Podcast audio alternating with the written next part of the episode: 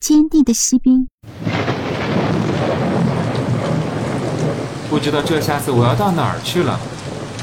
他想到，这肯定是魔法师干的。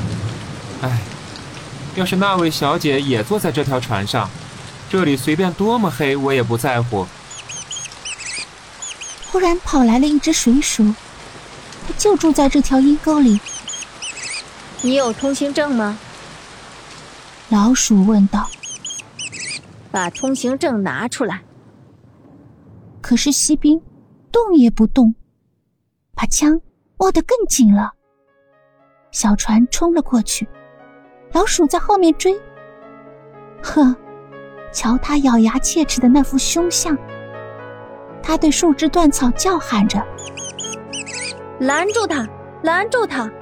他还没有交税，他还没有交验通行证。”可是水越流越急。锡兵可以看见阴沟尽头下斜的地方，露出微微的亮光。他同时也听到了一声巨响，那声音令最胆大的人也心惊肉跳。想想看，在阴沟尽头，沟一下子歪到一条大运河里，其危险程度就和我们的船被水冲到一条大瀑布里一样。现在他差点儿就再也站立不住了。小船一下子冲了出去。可怜的锡兵尽力一动不动地站着，谁也不能说他眨了眼睛。小船打了三四个转，水一直进到了船边，就要沉了。锡兵站在伸起脖子的水中。船越沉越深，纸也慢慢的被水泡软。现在水已经没过了锡兵的头。他想着那位可爱的小舞蹈女郎，他再也不能见到她了。这时，锡兵的耳里响起了这样的声音：“冲啊，冲啊，战士，迎着死亡冲！”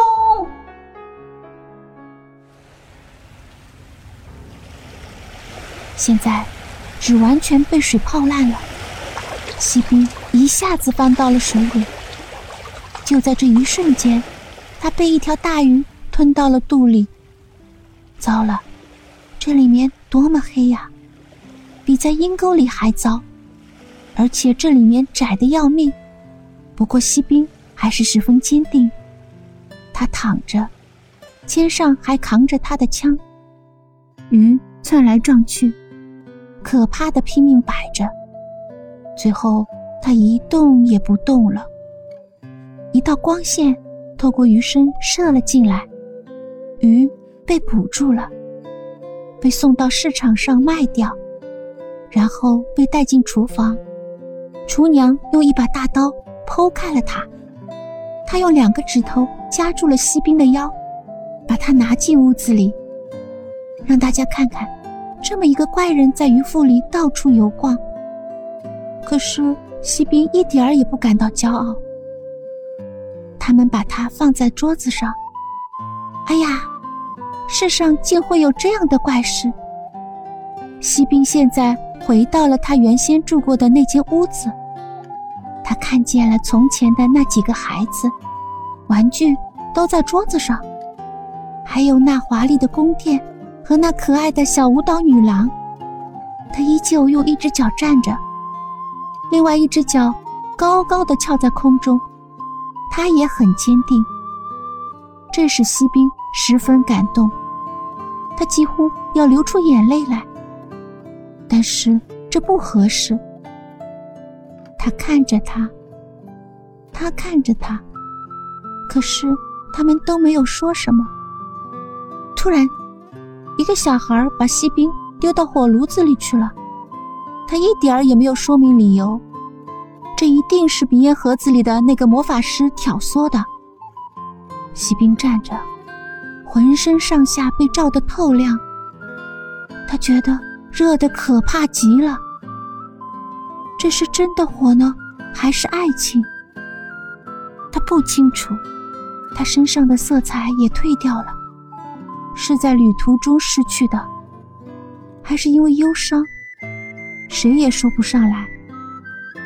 他看着那位小姑娘，可爱的小舞蹈女郎也看着他。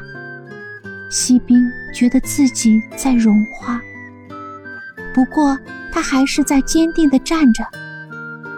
可爱的小舞蹈女郎像一个精灵一样，径直飞进了火炉，飞到锡兵身旁，化为一道火焰，消失了。于是，锡兵融化成了一个小坨。第二天，女佣倒炉灰的时候，女佣看到锡兵融成了一颗小小的锡星。舞蹈女郎呢，只剩下了那片亮片，现在已被烧得乌黑。坚定的锡兵首次发表于一八三八年。收在该年十月二日出版的讲给孩子听的童话《星集》第一册中，十五至十六世纪瑞士出生的医学家和炼丹术士巴拉塞尔苏斯假定的一种女性精灵，转译为窈窕淑女。这里安徒生是对女芭蕾舞蹈家露西尔·格拉恩的称赞。格拉恩在一八三六年上演芭蕾舞《希尔菲德》时。受到热烈欢迎。